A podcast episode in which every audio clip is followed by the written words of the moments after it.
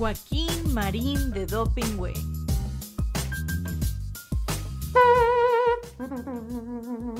Atención. Paso redoblado.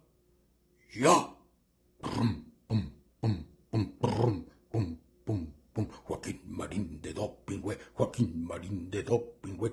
Que los cielos y la tierra se estremezcan, que las águilas dejen de volar, que los mares con sus olas rompan fieras. El programa ya está por comenzar. Desde el palco los longevos periodistas cada viernes a las doce ven pasar las noticias que trascienden la semana, puros datos, las notas nada más. Con los chistes de Marín, la memoria de Joaquín, ya se dicen alburean, no se abruman entre sí, no se arredran ante nadie, cada uno es un misil, resistiendo los embates desde aquí. Que los cielos y la tierra se estremezcan, que las águilas dejen de volar, que los mares con sus olas rompan fieras, el programa ya está por comenzar. Joaquín Marín de Dopingüe, Joaquín Marín de Dopingüe, Joaquín Marín de Dopingüe. Joaquín Marín de Dopingüe. Muy buenas tardes, ya estamos al aire como todos los viernes a las 12 del día aquí en Joaquín, Marín de Do. Pingüe. Carlitos querido, ¿cómo ¿Qué estás? tal, Joaquín? ¿Cómo celebraste tu, tu cumple? No, pues yo me estoy aguantando al 15 de septiembre para que vaya quien quiera al Zócalo. A ver, Nací 2 de agosto, mis papeles oficiales por una equivocación en el registro civil de Puebla dice 10 de septiembre, entonces oficialmente nací el 10 de septiembre. Para no hacerme bolas, pues lo celebro el 15 y llega un titipuchal de gente y hasta se asoman por los balcones y echan cohetes. y o sea, tienes tres fechas. La celebro Tienes tres. La el nacimiento real, 2 de agosto, el oficial 10 de septiembre. y tu fiesta. La fiesta pues, es un reventón en el Por que, eso. por cierto, no tengo que invertir ni un centavo. La gente llega y pone todo tipo de espectáculos y conciertos gratuitos. Anda, que si vas. Oye, ¿tú has ido alguna vez a un concierto al Zócalo? Nunca. Yo a grito sí, años, años. Me tocó Al cubrirlo. grito yo también. Me tocó cubrirlo como reportero, abajo en la plaza y arriba en los salones. Es mucho más divertido abajo en la plaza. Sí. Está la gran crónica. Yo de las dos maneras. Sí, por eso. Dentro y fuera de, de Palacio. Del hoy Palacio Presidencial. Casa, casa del señor Andrés Manuel López Obrador. Oye, ¿cómo viste lo de Brad? ¿Eh? Pues no, es- decíamos, Ahí- no, hombre, están estas las campañas de los, digamos, de López Que eran un ya, bostezo. que las patrocinaba Dormimundo y toma la que sale Marcelo Obrar con todo salió ¿eh? fuerte, qué fuerte denuncia. Por cierto, denuncia de delitos que supongo que tendrá que, pues, que levantar la denuncia formal, aunque la Fiscalía de Asuntos Electorales que tiene Ortiz Pinchetti Sí. debe actuar de oficio. ¿eh? Ahora, pero ahí los especialistas dicen una cosa, no puede haber delito electoral cuando no son tiempos electorales. Ah, no Aunque sabía. ya empezó el periodo electoral, que nos llevará a las elecciones de junio del año que viene. No, empezó de facto, pero Bueno, empezó legal, el plazo legal. no, legalmente es la tercera semana de noviembre. No, ese es cuando eh, registran a los precandidatos. El periodo electoral empieza cuatro meses antes, ¿sí? Ya estamos en él. Pero en fin, pero independientemente de eso o del procedimiento, Lo que denunció. Marcelo constituye un delito, que es Claro. uso ilegal de recursos públicos para la compra de votos. Señaló directamente a la Secretaría Federal del Bienestar, que le llaman del Bienestar, y a su red de eso que le llaman siervos de la nación o servidores de la nación, de operar en favor de la señora Claudia Sheinbaum.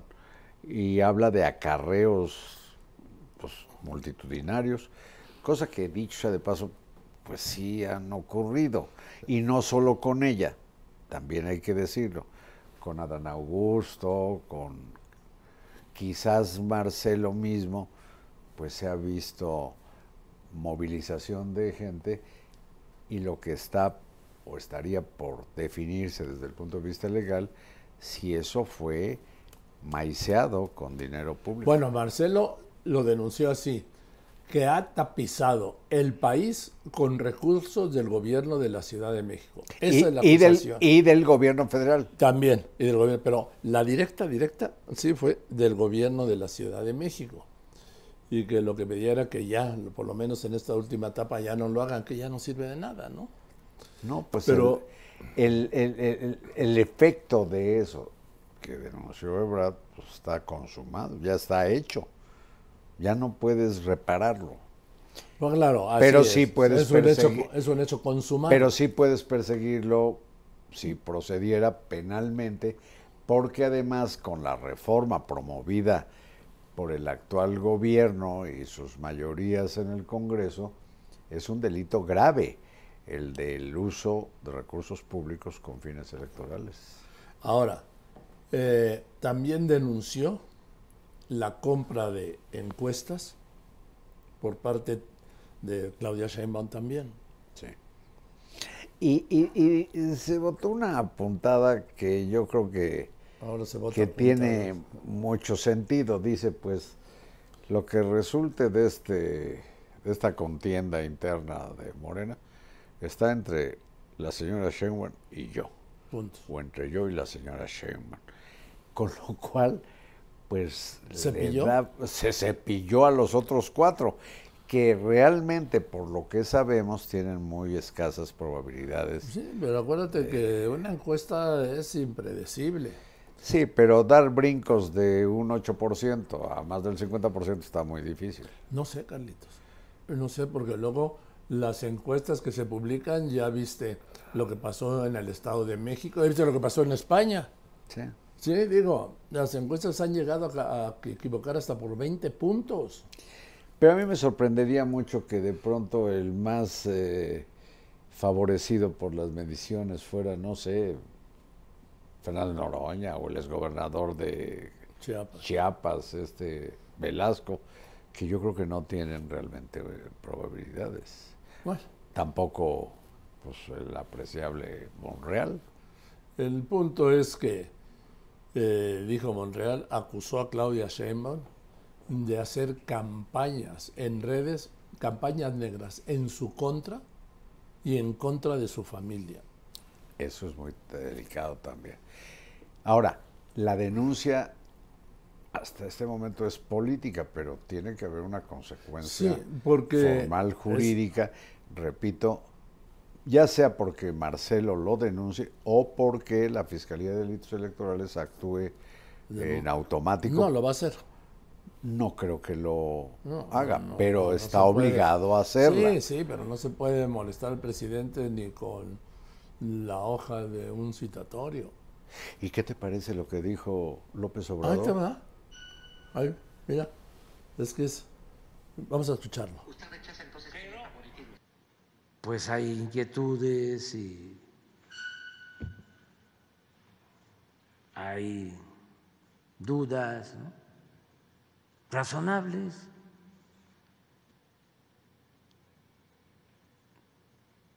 Pero, pues,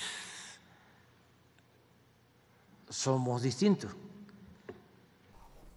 El presidente reconoce que hay duda razonable. Sí, lo que pasa es que hay que contar, medir el tiempo que utilizó y el número de palabras. No sabía qué responder, Carlos. Es que ahí se agarraba la corbata y dicen que es los especialistas que pues es un símbolo como de duda o de enojo, cuando agarra la corbata sin necesidad. Pero en fin, a lo que voy es como se tardó en decir lo que acabas de destacar. Duda razonable.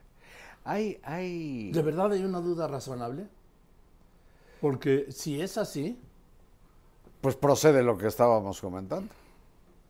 Mira, fíjate qué curioso. El licenciado López Obrador en estos mismos días ha, creo que, derrapado. antes de que de, los derrapes, déjame de ver, comentarte, agregar, porque ya me vas a llevar a otro tema. No, es el mismo. Ah, perdón. Yo digo que ha cometido la imprudencia de decir o proferir dos palabras en un caso y dos palabras en otro que lo, yo digo que lo obligan también a demandar una averiguación ministerial, A presentar una denuncia. a presentar una denuncia. En el primer caso, cuando se cepilló a la gobernadora de Chihuahua, Maru Campos, y al ministro Luis María Aguilar, cuando dice del ministro que es deshonesto, y las dos palabras que dijo es, y me consta. Si le consta, está obligado, y si no, está cometiendo el delito de encubrimiento, el presidente. Y en el caso de Marcelo Ebrard y su conferencia del miércoles, dice, pues en lo que dijo es explicable por los tiempos, etcétera, y hay dudas razonables. ¡Ay, caray! Pero a ver qué dijo Claudia Sheinbaum. Dijo que es falso, mira. Siempre voy a hablar bien de mis compañeros. Todos hacemos falta en este proyecto y siempre llamar a la unidad. Doctor, doctor, también mencionaba, doctora, también mencionaba Marcelo que era prácticamente una contienda de dos, pero ya Noroña salió a decir que pues no estaba bien minimizar. Somos seis los compañeros que estamos participando. Está participando Marcelo Ebrard, está participando Adán está participando Ricardo Monreal, está participando estamos participando. Y los seis nos necesitamos porque lo más importante es el proyecto, la transformación y el futuro del país. Y como lo digo siempre en todos los eventos, nuestra alianza, nuestro mayor acuerdo es con el pueblo de. Y eso nunca. Marcelo está desesperado, doctora, que hoy está posturando. No, como les dije, nunca van a oír hablar mal de mí de ningún. Pero no se estará, digamos, hablando coloquialmente, curando en salud por los resultados de la encuesta del 6 de Nunca septiembre. van a oír hablar mal de mí. ¿No se está pasando de, de, de buena persona con sus compañeros usted? O sea, que está siendo demasiado condescendiente con ellos al no contestarle, doctor. No, somos un movimiento. Claudia, el Tenemos 6, que entender todos que somos un movimiento. Claudia, el 6 de septiembre se dividirá Morena. al gobierno de la República, y digo nosotros, por supuesto, Andrés Manuel López Obrador, nuestro presidente, en mi caso al gobierno de la ciudad, por un movimiento social que luchó durante muchos años por la democracia, por las libertades, por la justicia. Y siempre vamos a seguir luchando por ello. Y por eso siempre voy a hablar bien de mis compañeros. ¿Y qué dijo Dan Augusto? Mira. el contenido de su declaración, pero se me hace que es una falta de respeto ponerse a hablar si es una contienda de dos, de tres. Yo creo que somos seis los compañeros que estamos participando en este proceso. Y yo hago un llamado a que no caigan a que no caigan en la desesperación. La desesperación no es buena para nadie, no es buena consejera. Son tiempos de prudencia, de paciencia, de trabajar para construir la unidad, para mantener la unidad. Tiene que haber calma. Serenidad y paciencia, decía el clásico. Ya llegarán los tiempos del pueblo, cuando el pueblo decida, el pueblo decida quién debe de ser el coordinador o la coordinadora. Don Adán se había hablado de que declinar a favor de algunas Me permite porque está preguntando él y ahora le contesto. Con mucho gusto, nomás que vamos con orden. Don Adán se había hablado en algunas columnas de la posible declinación del Güero Velasco, así como de Noroña a su favor. ¿Usted sabe No, yo no he leído esas columnas, pero sucede lo mismo que con las encuestas. son anímicas, además se publican por la paga porque creen que así le, le mantienen el ánimo arriba a la que les paga o al que les paga, pues lo mismo con esa columna, ya es, ya es cuento viejo todo eso. Mire, mire, yo soy una gente muy respetuosa de todos los compañeros de los miembros del Consejo Político que por una amiga nos invitaron a participar en el proceso. Creo que esa estrategia que mencionaron también, que una, uno de nosotros va es una crédito hacia la compañía y los compañeros de del partido del partido de trabajo y es una falta Ahí están. Pero mira, yo creo que por donde se vea, lo que hemos estado viendo en estas semanas, pues yo creo que ya A mí lo que me anima, Carlitos, va es mes y pico, es "Está que la las burocracia". precampañas virtuales, precampañas electorales que hemos visto, están fuera de la ley. Pero es que no son virtuales. Son precampañas. Sí, oye, y, y, y en Morena le llaman asambleas informativas, son mítines. A ver, Oye, uno de Claudia Sheinbaum el otro día paró buena parte del sur de la ciudad. Ah, en la colonia con Florida, un ¿no? acarreo. Los veías con sus, chalecos, sus gorras, todos, todos eh, respondiendo a una estrategia muy organizada que no tiene nada de espontaneidad. No, no, es- ese es personal obligado del gobierno de la Ciudad de México. A eso se refiere Marcelo cuando habla de lo que habló. Porque ven, están las camionetas que dejan ahí en la cercanía, sí, y todo el personal que está distribuyendo panfletos y trípticos a favor de ella, pues es, es del gobierno de la Ciudad de México, les ordenan ir. Y las pintas. Claro, van a decir que no, que es mentira. No, no, no, yo tengo los, los testimoniales. Movilizaciones, eh, pues como las que se veían cuando, El prismo. cuando estaba el prismo en su apogeo y se hablaba Oye, de la dictadura perfecta. Y mira, si estamos viendo esto ahora, que son no precampañas, con no precandidatos, imagínate cuando sea ya precampañas con precandidato o precandidata, o campañas, los últimos, no- los 90 días anteriores a las elecciones, o campañas con candidatos.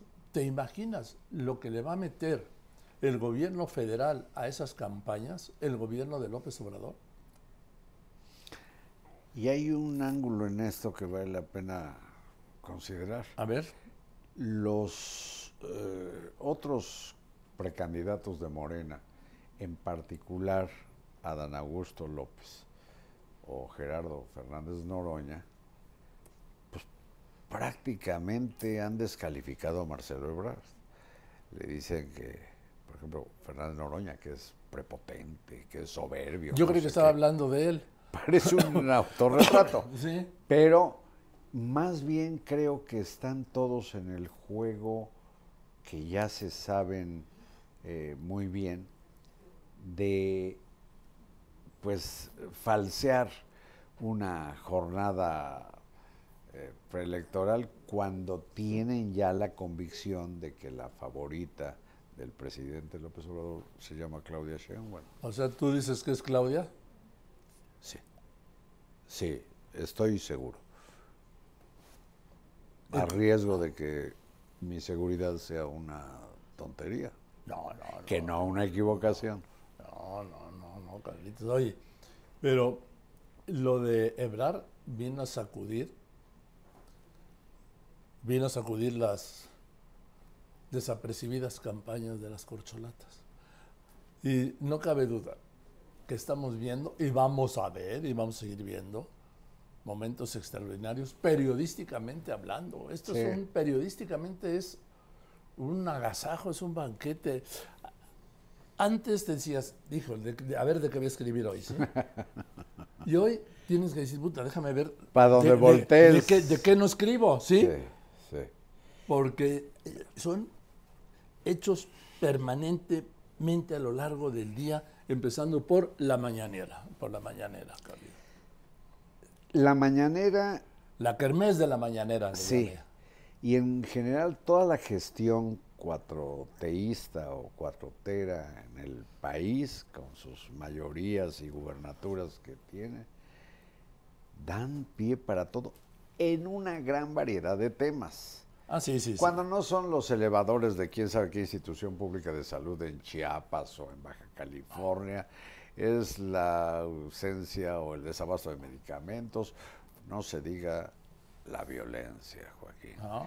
Y que si los libros de texto, y que para donde voltees, incluidos los índices de pobreza que reportó el Coneval, que según esto, pues a todo dar, ya se salieron de pobres como 5 millones de Sí, mexicanos, pero pues ese es el antídoto a la pues a la miseria en que vive mucha gente, pero el veneno está en que aumentó como 7 millones. No, de 20 a 50 millones. Es cierto, perdón, como 30 millones el número de mexicanos sin acceso a los servicios públicos de salud ni a los medicamentos y con deficiencias en los servicios escolares. Así es, y dice el presidente que no, no, es que hicieron mal la pregunta, que les preguntaron si tenían credencial.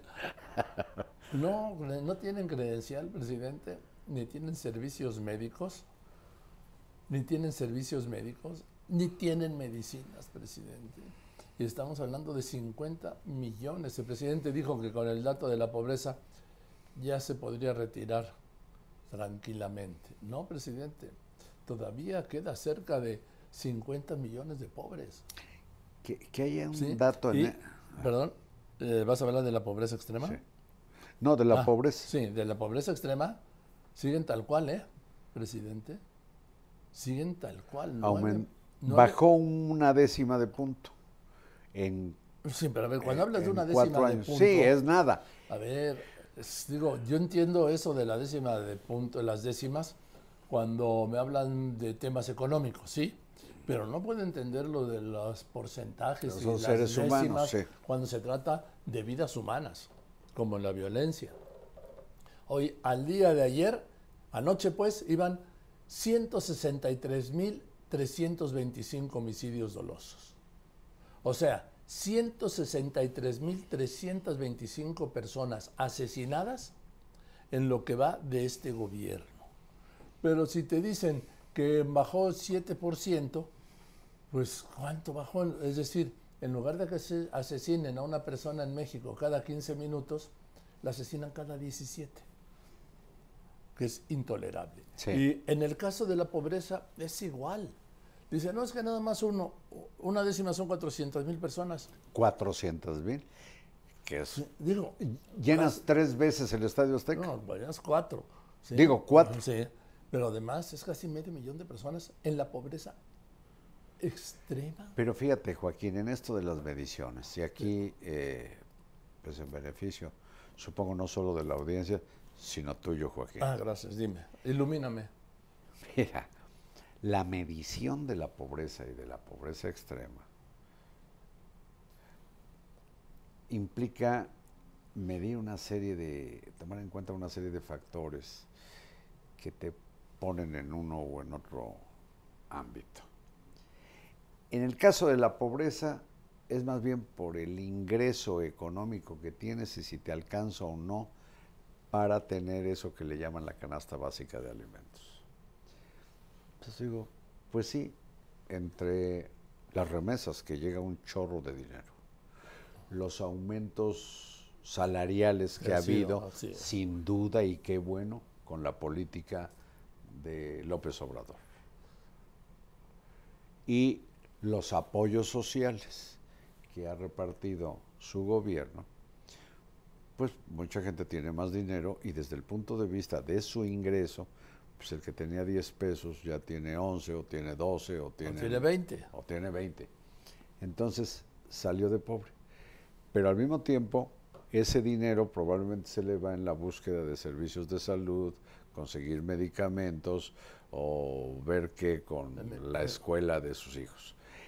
Y en el caso de la pobreza extrema, se toma también en cuenta si tiene luz, si su, el piso de su vivienda es de tierra o tiene un firme que se llama albañilería, es decir, cuando menos cemento, si tiene agua, si tiene, en fin, una serie de factores y con eso dicen, pues, son pobres en extremo. Es tan estrujante el problema de la esto que tiene que ver con cuando se determina quiénes son pobres y quiénes están en extrema pobreza, que tengo muy presente algo que decía Rosario Robles cuando a cargo de la Secretaría de Desarrollo Social decía, pues, me reprochan que en los comedores, ¿te acuerdas la cruzada contra el hambre? Que en el padrón tengo en tal parte, digamos, a 500 personas. Y que de pronto le doy comida a 600 o 550. Y me decía, ¿y qué hago con los que están en la fila? Pues si vienen porque tienen hambre, para que les dé de comer. y ahí están estas variantes que estaban en cuentas para medir lo pobre o lo pobre en extremo. Y es verdaderamente, pues yo creo que muy indignante que haya aumentado la pobreza extrema porque el lema de este gobierno fue primero los pobres. Y yo diría, pues primero los más extremos. En fin, eh, también te apunto, Carlos, que señalado por el doctor Julio Fren, parte de ese... Qué buena entrevista le hiciste. Es que él es... Él, Sabe todo, es, es un científico. Una eminencia mundial. Dos veces ha estado a punto de alcanzar la titularidad de la Organización Mundial de la Salud. ¿eh? Y es rector de la Universidad de Miami. Sí. ¿Te imaginas a López Gatel siendo rector, aunque sea de una universidad Benito Juárez? Expulsaría a todos los que llevaran cubrebocas. O publicando en, en, la revista Lancet. Hace poco publicó algo en una revista científica, no sé si fue Lancet, acompañado de un grupo de científicos, que es como se hacen esas publicaciones, pero era como una negación de lo que ha dicho en México, así que él es, su adoración es López Obrador. o sea, es un texto político. No, no, no, fue, no, no, no, ahí fue un texto científico, debo decirlo, ¿sí? Porque lo político es aquí, vamos, la Pero la adoración al presidente. No, no, esa es permanente, pero no, Ah, no, no la incluyó en este, porque... Lo suyo, lo, su fuerte, su fuerte, su fuerte es que no se use el pinche cubrebocas. Sí, porque sabes que el cubrebocas sirve para lo que sirve y no sirve para lo que no sirve.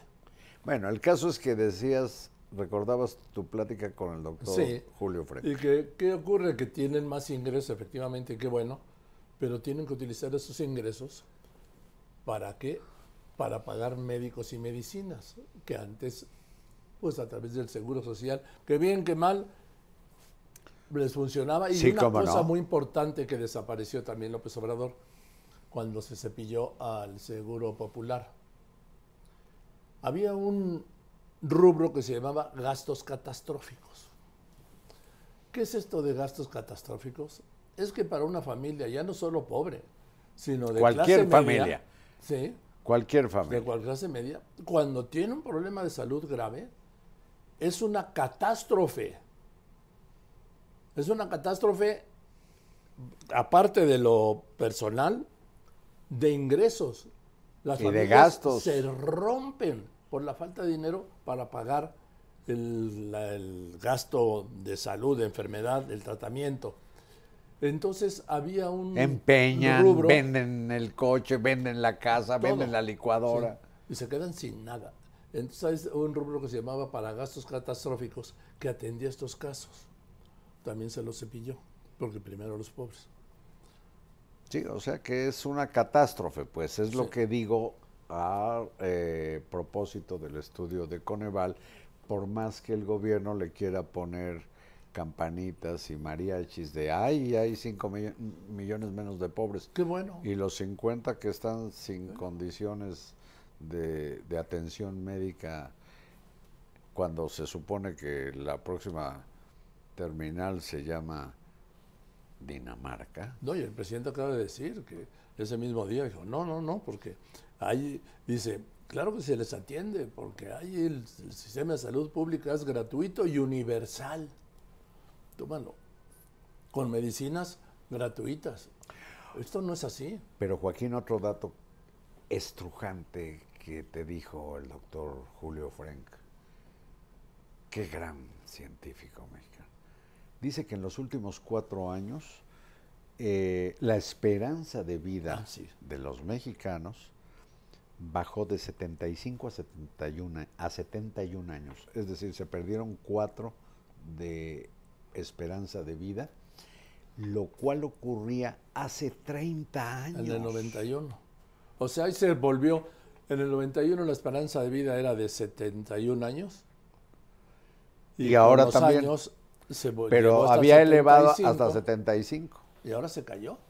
Sí, parte la pandemia, pero parte también, parte también la falta de un servicio público de salud como el de Dinamarca. Así de, así de claro. Y Carlitos, esto me lleva, eh, hablábamos de la inseguridad, de la violencia, al caso de Lagos de Jalisco, pero antes déjame Lagos de Moreno. Lagos de Moreno, perdón. Pero antes déjame mencionarte los restos en Poza Rica. Son 17 cuerpos ya. ¿No eran 13? No, ya son 17. 17 cadáveres que Sí, estaban sí, eh, sí. congelados, ¿no? En Congelados refrigeradores y- y, descuartizados. Descuartizados. ¿Para qué? En el estado que gobierna, me encanta cuando dices de ese Des- gran ese destacado. destacado intelectual Intelectual de izquierda que se llama Cuitláhuac. García. Es, en lo que va de este gobierno, Carlos, es el cu- descubrimiento de cadáveres, es el mayor descubrimiento de cadáveres que se ha hecho en unas olas, ¿sí? Yo sé que hay casos más graves, San Fernando, por supuesto, sí, eh, Coahuila, no, estamos hablando de este gobierno. ¿Y sabes qué? ¿Con qué salió el gobernador de Veracruz? Pinches medios que dan a conocer esto. Sí. Sí, Pues es la escuelita. Siempre es la lógica de, eh, eh, de que los medios tenemos que decir como el pobre aquel que decía, ah, entonces el pendejo soy yo. bueno, el caso es que eh, hablabas del estrujante, inimaginable caso, la tragedia de cinco jóvenes de Lagos de Moreno. que desaparecieron el viernes a las 9 de la noche y que ha sido que ha sacudido al país este caso, al país, vamos allá de Jalisco. Porque la historia, mire, si alguien, algún perverso de la ficción criminal, ¿sí? el más acabado perverso de la ficción criminal, hubiera planeado algo, no hubiera logrado narrar un caso como este. Joaquín, a mí me... No, eso ya va más allá de lo que Permíteme, a mí me estruja tanto la sola idea que ya tengo de lo que por lo visto sucedió, que yo te pido que no detallemos No, nada. no, no, no, yo no. Y que la ni he audiencia presentado el video que ni los le videos. interese el tema se meta en eso porque demuestra una vieja convicción que tengo. Cuando crees que ya llegaste a conocer lo más trágico o lo más criminal o lo más rico o lo más pobre de la tierra, no vas ni a la mitad, siempre hay más, siempre hay más. Es un crimen inimaginable, cuando menos por, yo creo la mayoría de las personas, pero desde luego por mí. El asunto es que esto dio lugar a algo que, es muy penoso porque a ojo pareció una, no solo una desatención, sino una burla del presidente al drama que vivieron esos jóvenes, que deben estar más muertos que Benito Juárez, y el drama que están viviendo sus familias. El presidente dijo ayer que no escuchó cuando le preguntaron o le pidieron Vamos un a- sí. comentario. Vamos a ver lo que pasó el, el miércoles, ¿no? Vamos. Sí, a ver.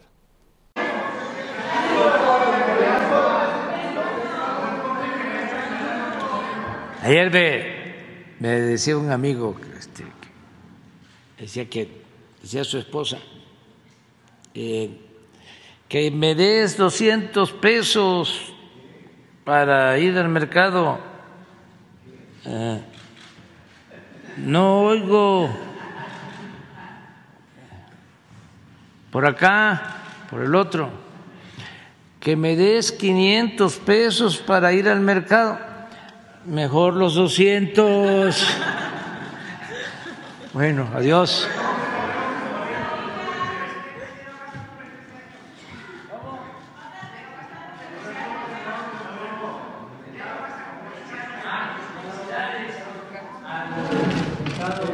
Basta eh, a todos los trabajadores, eh, periodistas, fotógrafos, a la gente de los talleres y a los eh, directivos. Cuando le estaban pidiendo que comentara sobre esta tragedia. Sí. Ahora, pues varias personas, entre otros yo, dijimos, bueno, pues parece que el presidente rehuye responder y cuenta un chiste, por cierto, Malísimo. lamentable, pésimo. El Pero aunque fuera bueno, es decir, lo que está en tela de juicio no es la calidad del chiste, sino el chistorete. el chistorete ante un drama, una tragedia de esta naturaleza. Bueno, transcurrieron nueve horas después de que el presidente eh, pues dijo lo que dijo, para que su vocero dijera que no fue burla y que era una campaña la que había contra el presidente por criticarlo debido a esa actitud. Y al día siguiente, o sea, ayer, el presidente dice, y mira Joaquín, yo le creo, no le quiero creer, le creo que no escuchó. Pero hay testimonios de gente que estuvo en el salón de tesorería que dice que el presidente, cuando le preguntan fuera de micrófono o algo, suele o no responder. Y hay quienes afirman que sí, que donde estaba el presidente sí se escuchó que Lagos de Moreno, que Jalisco, que los jóvenes, etcétera. Pero yo digo, le creo, o si le creo que no escuchó, lo que me llama la atención es que dice, y no tengo por qué disculparme, es que no se le están pidiendo disculpas al presidente, se le está pidiendo que combata la delincuencia organizada y no insista en esa barbaridad que es su política de abrazos y no balazos. Y algo más, una empatía que no tuvo ese día, porque con los jóvenes desaparecidos y con sus familias. Ni ese día Y ni de- ayer. Y de paso, sí, y de paso con los otros 43 mil desaparecidos en su gobierno. Y apunto esto, Carlos. Dice que no escuchó. El tema es, déjenme ir eh, al, al origen, ¿sí? ¿Cuál es el tema? Que el presidente evitó el tema a las dos horas de su conferencia de prensa. Y cuando presentó el reforma para madrear al reforma, era la principal del reforma. Y ni así. Comentó hizo, el Hizo una mención del caso de los cinco jóvenes desaparecidos en Jalisco. Pero sí aceptó una de las preguntas que de estos miserables ¿sí? youtuberos, uno que le dice, señor presidente, saluda a todo el mundo, ¿no? Como si estuviera, ya sabes, ya es que es que esto es delirante.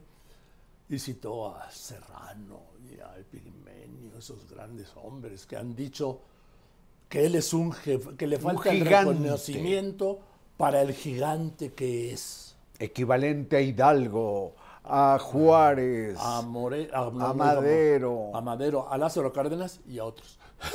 Ya, ya no dio- ya no le dio para más héroes de, de la historia. Bueno, además, leyendo un texto que le habían pasado, claro, y dice, porque usted es un gigante que si se va, va a dejar huérfanos a 50 millones de mexicanos. Bueno, él ya lo es de madre, ¿no? Digo, el, el Sin duda, debe ser este, ¿no? generación espontánea. Sí, sí. Y va a dejar unos zapatos muy grandes, señor presidente. Ay, ay, ay. Eso Déjeme, es sí, déjeme ilustrar sus zapatos. Sí, se, me lo imagino lamiendo las suelas, hasta las suelas. Entonces, eh, la- a lo que voy, eso es lo que a él le gusta. Pero permíteme, Joaquín, ¿Qué? es que hablas de un sujeto que es un esperpento. de- pobre cuate, pues, ¿de qué otra manera va a, a- a tener para comer? No, hay muchos modos dignos, ¿sí? Bueno, déjame, no digo, pero sus limitaciones lo llevan a pues, hacer ese papel de, de Kleenex.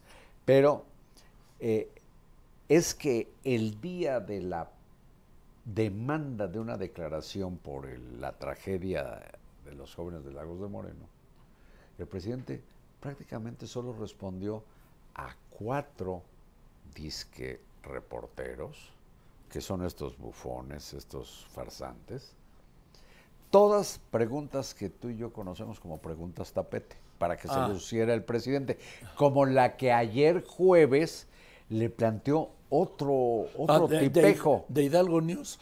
De, sí, que tiene un medio. Debe pensar que viven en, mínimo en McAllen, ¿verdad? sí. Eh, eh, de Hidalgo News, que se lo deben entender muy bien los, las comunidades indígenas de Hidalgo. Qué poca madre de esos cabrones. Pero escucha lo que le planteó ayer. Sí. Eh, gracias, presidente. Soy Marco Antonio Olvera del canal México News Board y del periódico Hidalgo News. Eh, ayer yo quisiera retomar un poquito rapidísimo lo que aconteció aquí ayer al final de la conferencia de prensa. Muchos señores y señoras, representantes de medios de comunicación, empezaron a gritar como verdaderos verduleros. Perdón por la gente que... ¿Cómo? Empezaron a gritar compañeros y compañeras como verdaderos verduleros. Perdón por los compañeros que venden hortalizas. Pero yo no vi que sus jefes, López Dóriga, eh, eh, Denis Dresser, eh, eh, Carlos Marín, le hayan llamado al gobernador Alfaro para que diera una opinión sobre los hechos. Usted nunca se burló de los acontecimientos de ayer y que se vinieron suscitando en días anteriores. Pero aquí es muy importante retomar lo que dijo Porfirio Díaz en su momento. Perro con hueso no muerde ni ladra. Y pasando a los temas que ¿Qué tal diciéndole verduleros? A los que sí son reporteros. A los que están ahí chingándole profesionalmente. Oye, pero Pues luego- es de la misma recua esta de... Pero luego el presidente, cuando ya dice que ya es otra vez, ayer me mencionaron cuatro veces en la mañanera. Y luego dice el presidente, ah, pero miren, a ver, y le ponen el rating de los jefes de Estado del mundo. Yo Espejito, sigo siendo espejito. el tercer lugar, bajó uno, pero no le hace, estaba en segundo, está en tercero. Miren, el mundo sí me reconoce. ¿Eh? Vean lo que pena. tienen aquí, al tercer jefe de Estado más popular del mundo, como si eh, lo popular fuera sinónimo de eficiencia.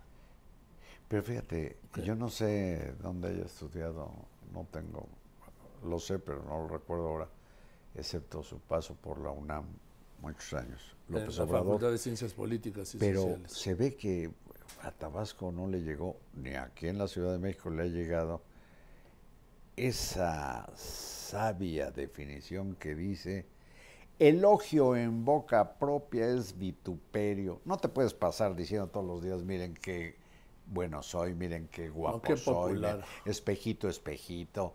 ¿Qué es eso?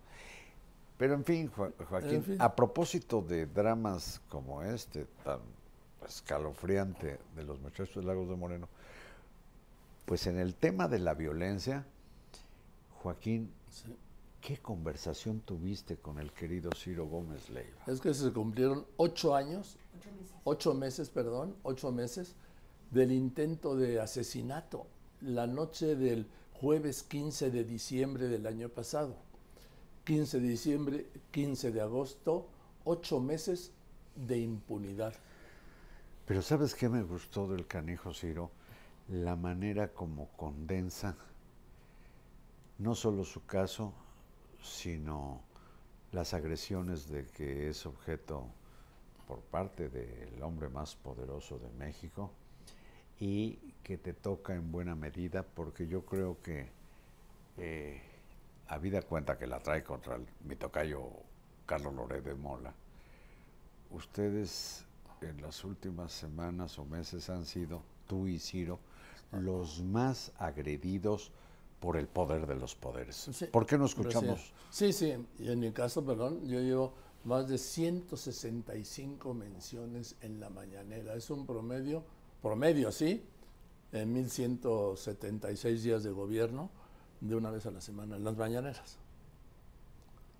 Y ahora, por ejemplo, el ayer, ayer jueves fueron cuatro menciones, porque las que leen, hacen los estos, estos youtuberos, se las pasan del gobierno, ahí, para que las lean. Esto es lo que, lo que dijo Ciro.